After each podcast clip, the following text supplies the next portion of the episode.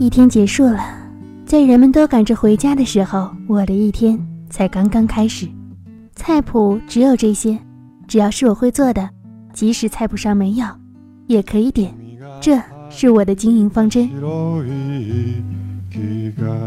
营业时间是从深夜十二点到第二天早上七点，被大家称为深夜食堂。你问有没有客人会来？客人还挺多的。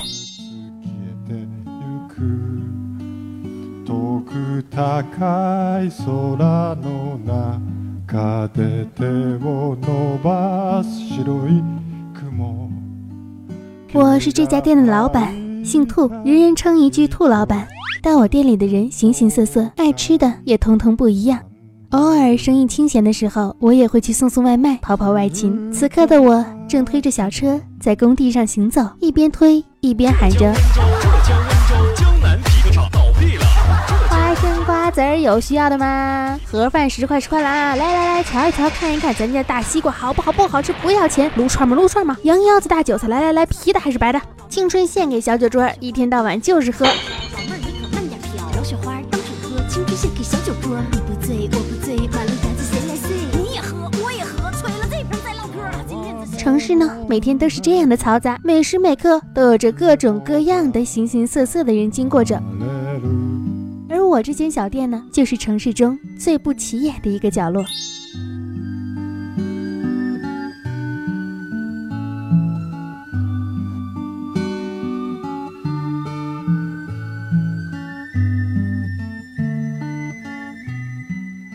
这个城市每一个路边摊都收集了人生百态。当太阳还泛着黑光，收摊的小店老板们带着媳妇儿，蹬着三轮车。消失在了路的尽头，将故事留给了黑夜。阳光驱散悲伤，这就是我开门营业的时候了。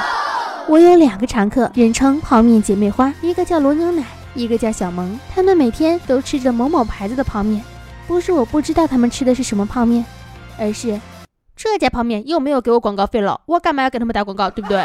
你给我滚！那你就别理他了呀，很明显他就是个渣男。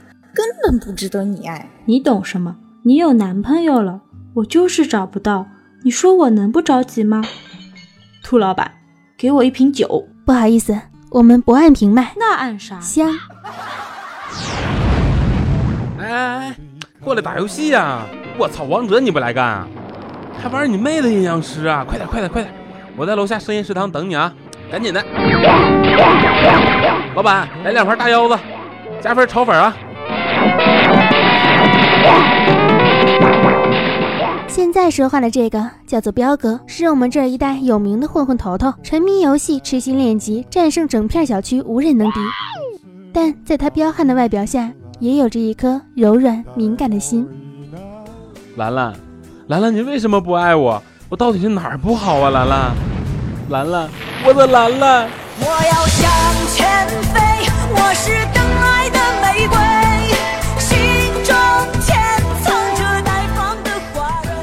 还有很多过客也都会来我这吃饭。毕业快乐，来来来，跟我一起走，那些日子不再有。哎呀，不卫生我们去吃高档餐厅吧？也行，A 轮融资都搞定了，吃什么路边摊，对吧？哎呀，这个你带回去吧，你们家的李子哥哥最喜欢吃了。从梦中醒来，亲热着闯进我的家。常来我这吃饭的呢，还有一个叫做木木的年轻人。他看起来面容高冷，实际上十分的温暖。他会让流浪猫坐在他的旁边，把不吃的秋刀鱼精心的去骨给小猫吃。当然了，他在一年之中只点过一次秋刀鱼，平时都是吃炒面、馄饨就走了。没有人知道他住哪、做什么的。但他昨天过来，头一回和我们说了点心里话。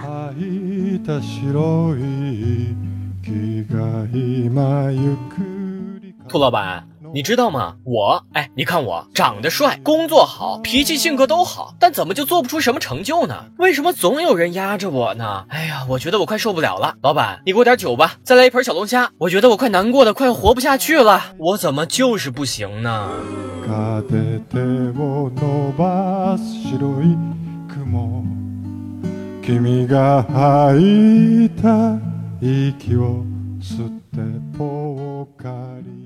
人们总是习惯把幸福和快乐留给白天，把伤心留给黑夜，把光辉留给熟人，把失落留给陌生人。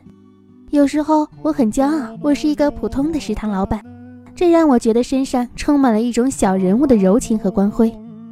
一切的难过我都能感同身受，虽然无可奈何，但却能为他们提供一份温暖的伙食。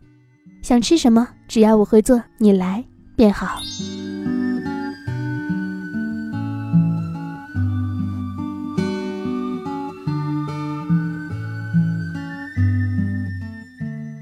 我曾经给拾荒老人送过吃的，也会收集客人们遗留的易拉罐，打包给老人，再炒一份面赠予他们。曾经有客人打趣的说：“哎呀，老板真大气啊！”我也只能害羞的挠挠头。我也有父母，看着他们很是心酸。这个世界没有那么的大，可能是因为我活在市井，只能看到那些渺小的人，如我，如他，也许也如你。但是再渺小的人呢，都有他存在的意义。生活的现状可能悲凉且惆怅，但是小人物也会有自己的温暖和坚强。来我这儿的有爱情失意的，我还是找不到男朋友。兰兰，我的兰兰，有职场失意的，我怎么就是不行呢？有生活不顺心的，就这样吧。也有很多人不知道生活是什么而感到迷茫无措，反倒是真正来吃饭的很少。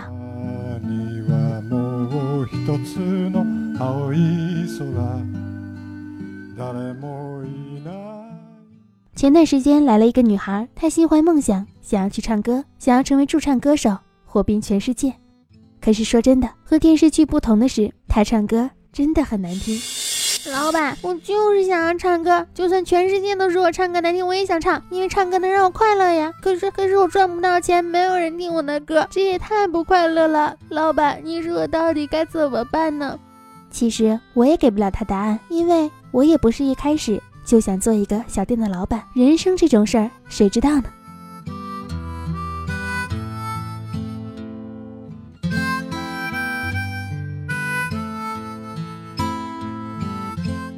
有一天，彪哥浑身是伤，连脖子上的金链子都不见了。一问才知道，原来他们的帮派帮着一群被拖欠的工资民工要钱，反倒被那个公司给打了。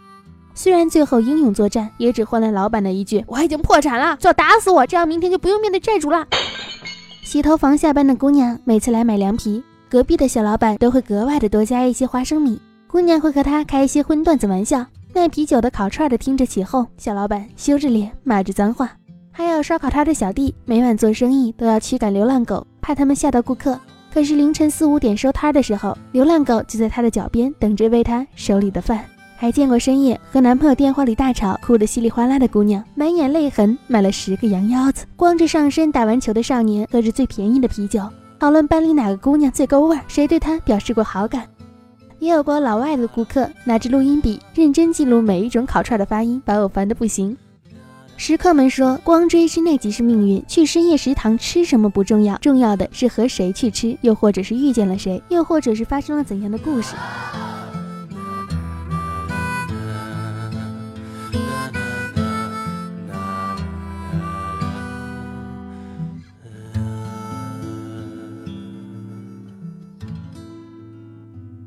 每个人的深夜食堂都是不一样的。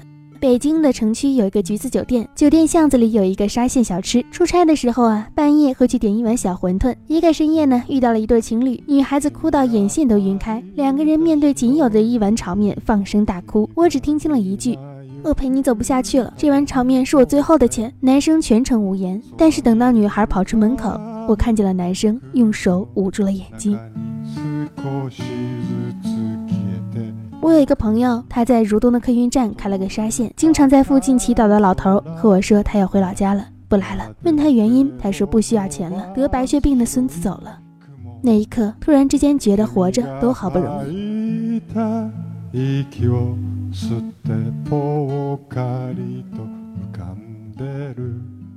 每个人的背后的故事都意味深长。我请他在店里吃了个饭，唠了一会儿嗑，结束时他抹着眼泪走了。我说了一句他说的最多的一句话：“好人一生平安。”有一次和男友在昆明的白云路上吃肯德基，凌晨一点多，一对父子住在熄灯不营业的区，小朋友的书包当枕头，爸爸从大包里扯下衣服，两父子厚厚的裹着，蜷缩在窄窄的座椅上。旁边的客人走掉了，爸爸起身拿起没啃干净的就啃，剩下的半个鸡翅、半杯可乐叫儿子起来吃。我们没有吃完，又点了一份新的，假装吃不了，走了。很多年前跟初恋一起撸串，旁边呢就坐了一个女生，一起喝，喝到最后哭了，女孩一直哭，掏出手机打电话。我不知道怎样才不会伤到她的自尊。结账的时候，在她桌上放了一包纸。现在想起来，当她抬头的时候，哭肿的眼睛，亮晶晶的眼泪，还有苦涩着微微对我说：“祝你们幸福啊。”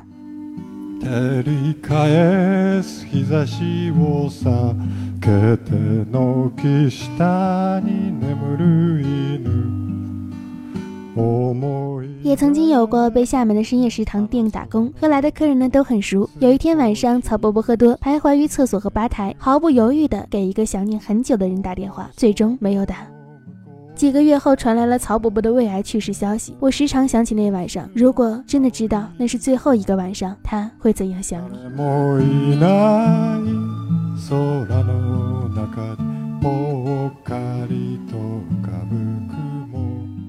记得那是初中的时候，在某一个星期六的晚上八点，我在一家米粉摊吃米粉，店里的客人只有我一个。老板盘算着一天的收入，然后走进一个穿着西装套装的小姐姐，坐到了我的对面，说：“今天我失恋了，能跟你坐在一起吗？”常去吃的龙虾馆，老板娘呢因为琐事和老板理论，以为两个人要吵起来，然后老板关了火，走到老板娘面前，一脸宠溺的说：“哪还有你这样的老板娘啊，在店里跟老板吵架的，消消气。”老板娘就笑了。后来跟他老板熟了，就说这个是开开玩笑。老板羞涩的说：“年轻时候有很多比我优秀的人追她，他不顾一切的跟着我吃苦，我必须对他好。”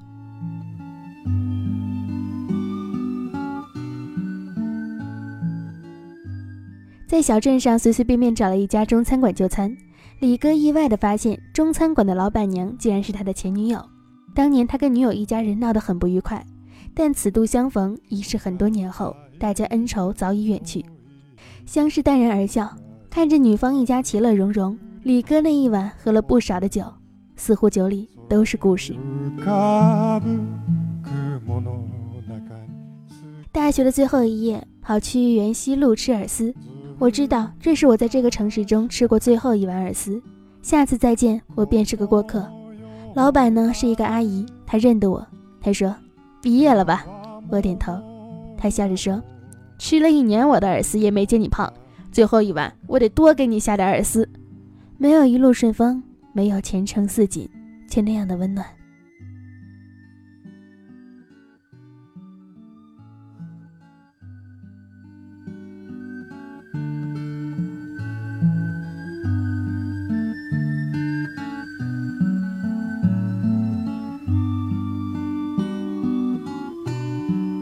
前年冬天得了抑郁，割腕以后痛得心慌，打个出租去了医院，捧着手哭。司机后座被我弄得全是血，到了医院还带我去处理，生意都不要了，带我去吃了一顿饭。他一边哭一边说：“十来岁的小姑娘，人生路还长着呢，千万别学我女儿啊。”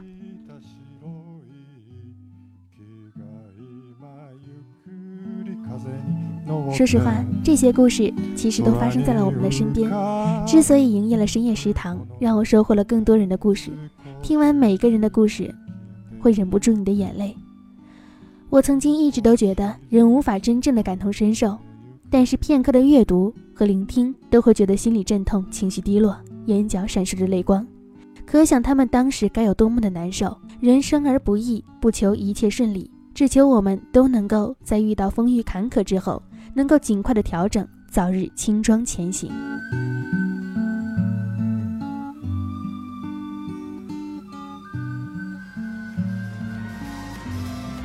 其实，在我看来啊，我觉得深夜食堂呢，呃，不仅是属于吃货们的福利，应该是对于每一个啊年轻人或者说是夜生活特别丰富的人，哎，特别喜欢、特别向往在晚上有这样的一个地方啊，会特别有归属感。你想，又有美食，可能呢还有自己最好的朋友去说着在白天我们无法去宣泄的这些事情，呃，能吃到自己想吃到的，可能是非常简单的这些食物吧，哪怕就一碗方便面，但可能在这个时候就让我们觉得特别的安心。和满足，我觉得深夜食堂应该是老妈的爱心料理吧，那是属于真正的独家料理。那时候我在复习备考，我在书房里听歌、做考卷、练画画，妈妈就在边上，也不敢看电视，怕影响我学习，靠打毛线打发时间。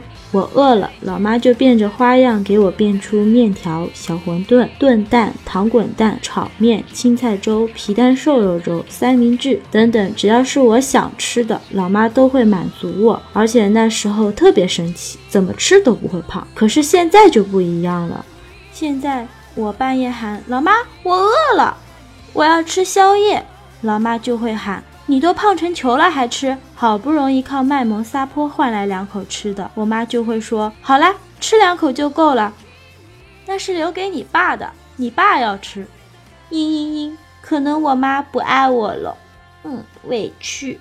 我觉得深夜食堂就是那种大街上支个摊儿，然后有个老板穿着白背心儿，然后拿着个大蒲扇的那种小烧烤摊儿吧，然后。嗯，也不管卫不卫生、干不干净，随便炒个菜就觉得很香。嗯，顾客呢，可能有姐妹吧，然后也可能有那种刚毕业的小年轻人啊，然后刚毕业的学生呀，还有衣冠禽兽的那种，长得穿的人模狗样的上班族。然后每个人不是议论着今天谁的八卦，就是今天工作上又遇到了哪个，嗯。猪队友，反正就是一通抱怨吧，或者说，可能哪个小姐妹又看上了哪家的小伙子呀，然后大家开始出谋划策。反正不是电视上那样。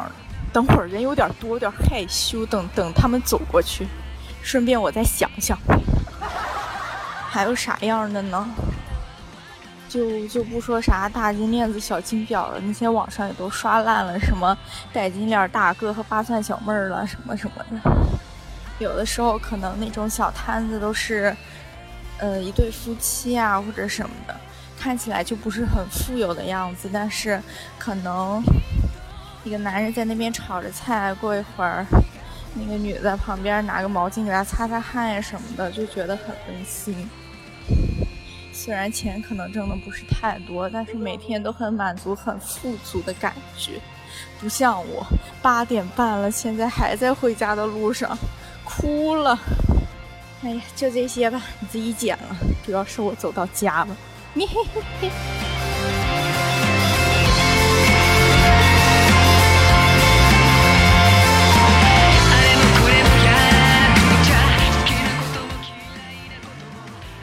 夜特别的亮，到处都有光，每个人都觉得只要站在光里就能够虚张声势，就能够咬牙活得特别的坚强。夜幕降临的时候，小摊升起的寥寥烟火气，孤独的人在这里散尽一切的悲欢和惆怅。中国的深夜食堂是怎样的？日本的深夜食堂又是怎样的？欧美的深夜食堂都是怎样的？这些通通都不重要，因为不管是烧酒还是撸串，每个人的故事都是同样的。在每个人身上发生的故事都是同样的，同样的真实，同样的让人感同身受。我想这就是深夜食堂的魅力吧。好了，太阳出来了，白天来了，一切都会好的。也到了我小摊儿该收摊的时间了。如果你想要知道我这个老板的方式的话，那么请点击订阅吧。记得点击订阅哈，也可以加我们的节目微信“兔小慧全拼二零一五 T 大写”，简介里面都有写，就可以进群跟我们聊天了。还有呢，我们的新浪微博和微信公众平台都是兔小慧么么哒。如果想要看到我真人的话呢，记得先添加我的微信，然后我告诉你怎么看我真人。好啦，那本期的深夜食堂呢，到这里就结束了啊。感谢我们友情出演的嗯罗牛奶、彪哥、小萌还有木木，么么哒，爱你们哟。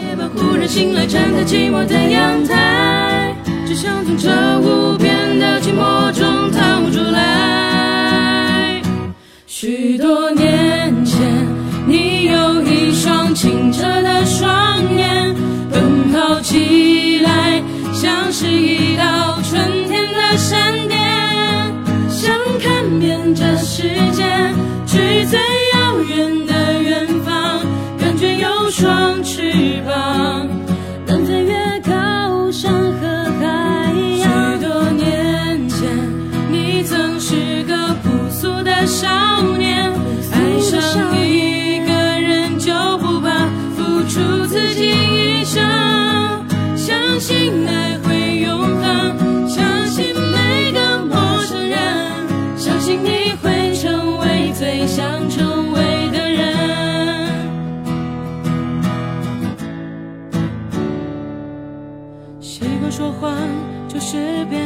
变成熟了吗？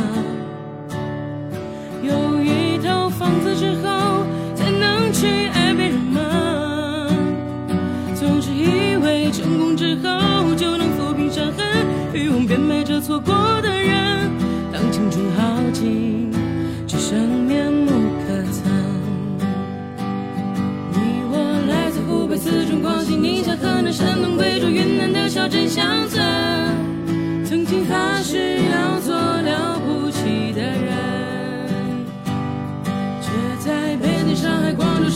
某天夜晚忽然醒来，像被命运叫醒了。他说你不能就这样过完一生。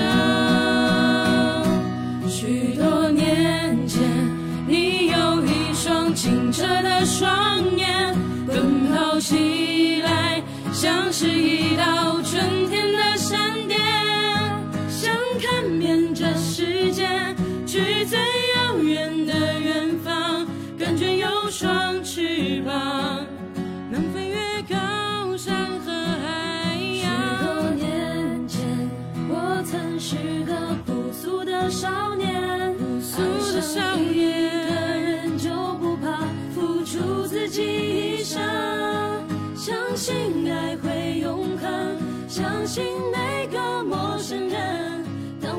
世界初相见当我曾经是少年